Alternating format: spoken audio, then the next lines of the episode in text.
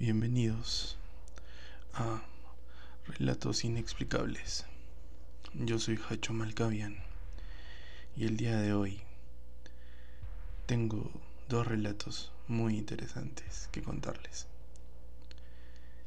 El tema con el que empezaremos a hablar y describir un poco sobre lo que tratan estos relatos es sobre los espectros. Sí, y lo primero que vamos a hacer es conocer un poco del origen de la palabra espectro, antes de entrar de lleno en su definición. En este caso, podemos exponer que se trata de una palabra que deriva del latín, concretamente spectrum, que significa imagen. Bueno, en el terreno de la física se llama espectro al modo en el que se distribuye la intensidad de una radiación de acuerdo a una cierta magnitud, como la energía o la longitud de onda. Un ejemplo es la reflexión de luz de un arco iris. En el mundo espiritual, un espectro viene a ser la aparición de una imagen de una persona o una entidad, ya sea fallecida o de otra dimensión en el plano existencial de nosotros, los vivos. Entonces, se trata de una especie de materialización de su alma o de su espíritu. Y aquí se preguntarán, Hacho, pero ¿es lo mismo entonces una entidad y un espectro? Pues la diferencia radica en que podemos ver y en lo que no podemos, ¿sí? Ahora mismo podríamos estar rodeados de entidades, pero no verlas. Eh, en cambio, si una de estas se materializara, recién podríamos percibir este espectro. Entonces, en nuestro plano físico, nos daríamos cuenta de las características que tiene esta entidad y podríamos ser capaces hasta de describirla. En casos pasados de mis episodios, yo he podido ver hasta tres diferentes espectros de diferentes entidades. Una de ellas era de color oscuro, una era muy muy clara y la última fue gris. Entonces esto nos lleva a preguntarnos, ¿podemos ver a todas las entidades? ¿Por qué son de diferente color?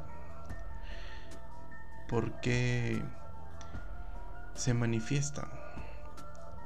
¿Qué tiene esto que ver con algunas personas que pueden percibirlas más que otras? Pues es muy interesante, ya que algunos pueden ver escenas de espectros como grabados en una película del pasado. Y este se recrea como un mismo patrón, ¿no?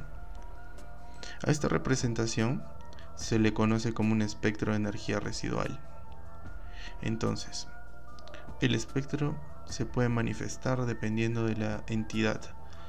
Muchas veces esta depende si posee conciencia o no. ¿A qué me refiero con si posee conciencia o no?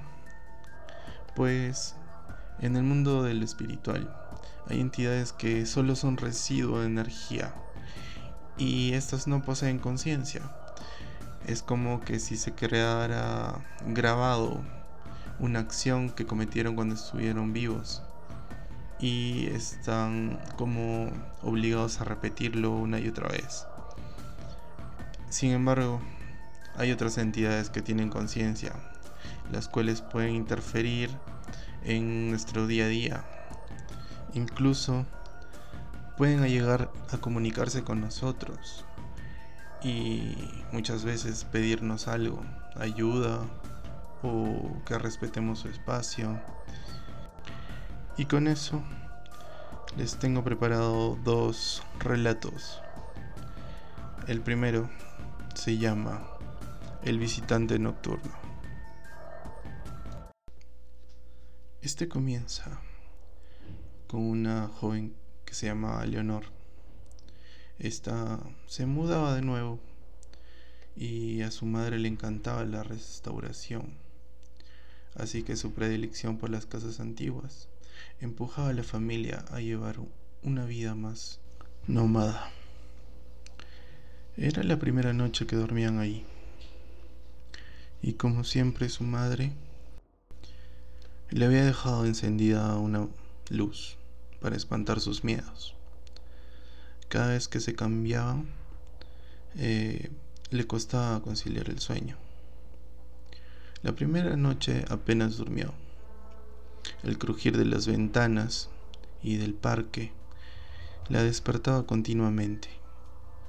Pasaron tres días, hasta que empezó a acostumbrarse a los ruidos y descansó del tirón. Una semana después, en una noche fría, un fuerte estruendo la sobresaltó. Había una tormenta y la ventana se había abierto de par a par por el fuerte vendaval. Presionó el interruptor de la luz, pero no se encendió. El ruido volvió a sonar, esta vez desde otro extremo de la habitación. Se levantó, corriendo, y con la palma de la mano extendida sobre la pared, empezó a caminar en busca de su madre. Estaba completamente a oscuras. A los dos pasos, su mano chocó contra algo. Lo palpó y se estremeció al momento. Era un mechón de pelo. Atemorizada, un relámpago iluminó la estancia y vio a un niño de su misma estatura frente a ella. Arrancó a correr por el pasillo gritando hasta que se topó con su madre y le preguntó, ¿Tú también la has visto? ¿Tú también la has visto? Sin ni siquiera preparar el equipaje, salieron corriendo de la casa. Volvieron al amanecer titiritando y con las ropas mojadas. Se encontraron todo tal y como lo habían dejado, menos el espejo de la habitación de la niña. Un mechón de pelo colgaba de una de las esquinas y la palabra fuera estaba grabada en el vidrio.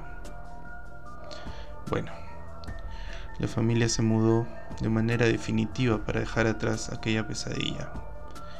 Leonor había empezado a ir a su nuevo colegio y tenía nuevos amigos. Un día la profesora les repartió unos periódicos antiguos para una actividad. Y la niña se asustó bastante.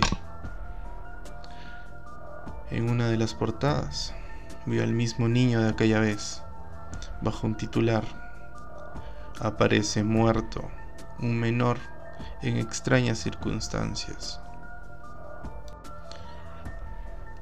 En esta historia podemos apreciar el tipo de espectro el cual sí poseía conciencia y trataba de defender su espacio,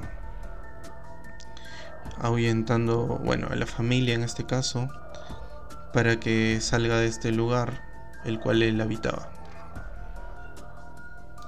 Esta historia es bien interesante, ya que al final la familia decide irse y no enfrentar a este ente, ¿no? Simplemente se dejan manipular por el miedo, prácticamente.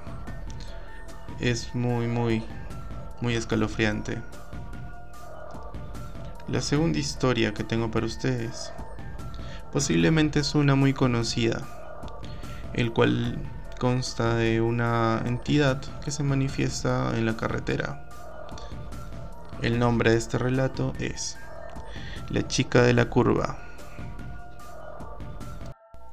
Bueno, de esta historia existen diferentes versiones, pero todas ellas tienen un, común denominador.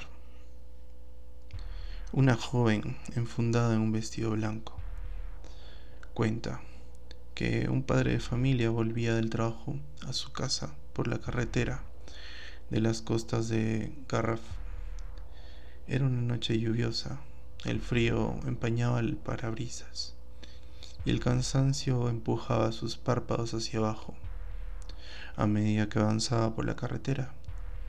Las gotas golpeaban con más violencia los cristales de su carro, que perdía estabilidad en el serpenteante trazado del asfalto. El hombre agudizó los sentidos y comenzó a reducir la marcha.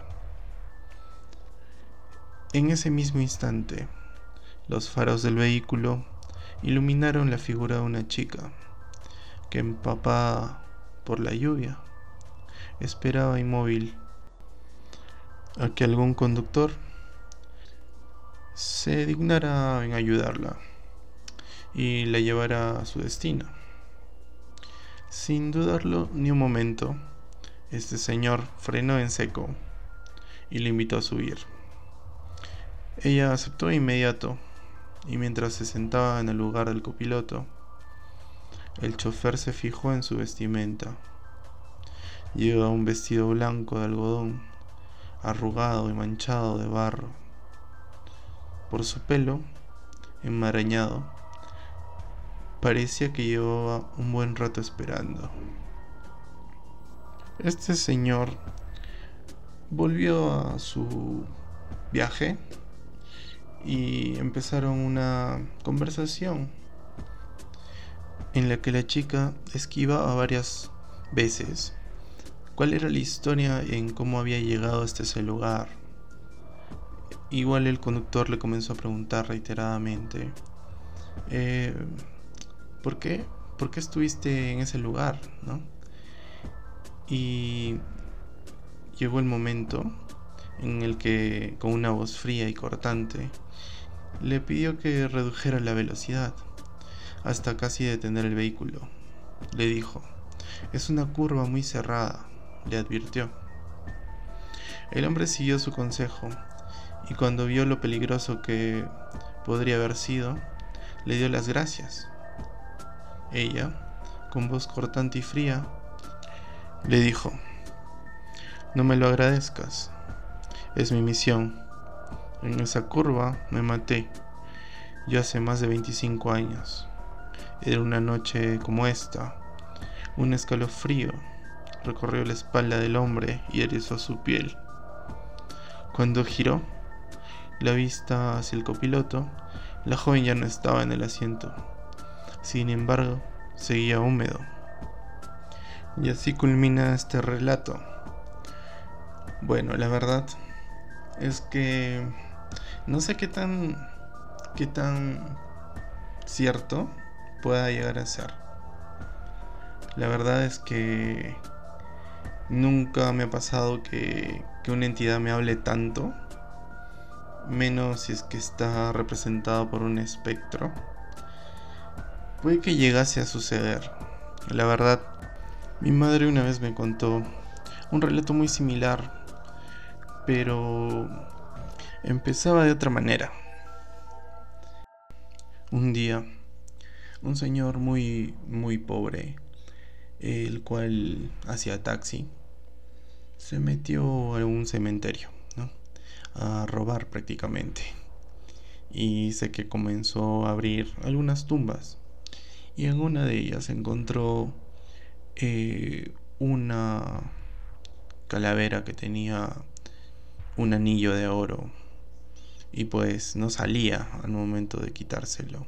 Entonces lo que él hizo fue romperle el dedo y quedarse con el anillo, Y bueno, el señor siguió su vida normal. Y un día, este, que estaba haciendo taxi, una joven igual lo toma y se sube y le dice, señorita, ¿a dónde la llevo, no? Y bueno, esta le dice que a una parte de Lima, en la ciudad de Perú, y la lleva, ¿no? Le comienza a llevar. De pronto dice que ya estaban por llegar al sitio.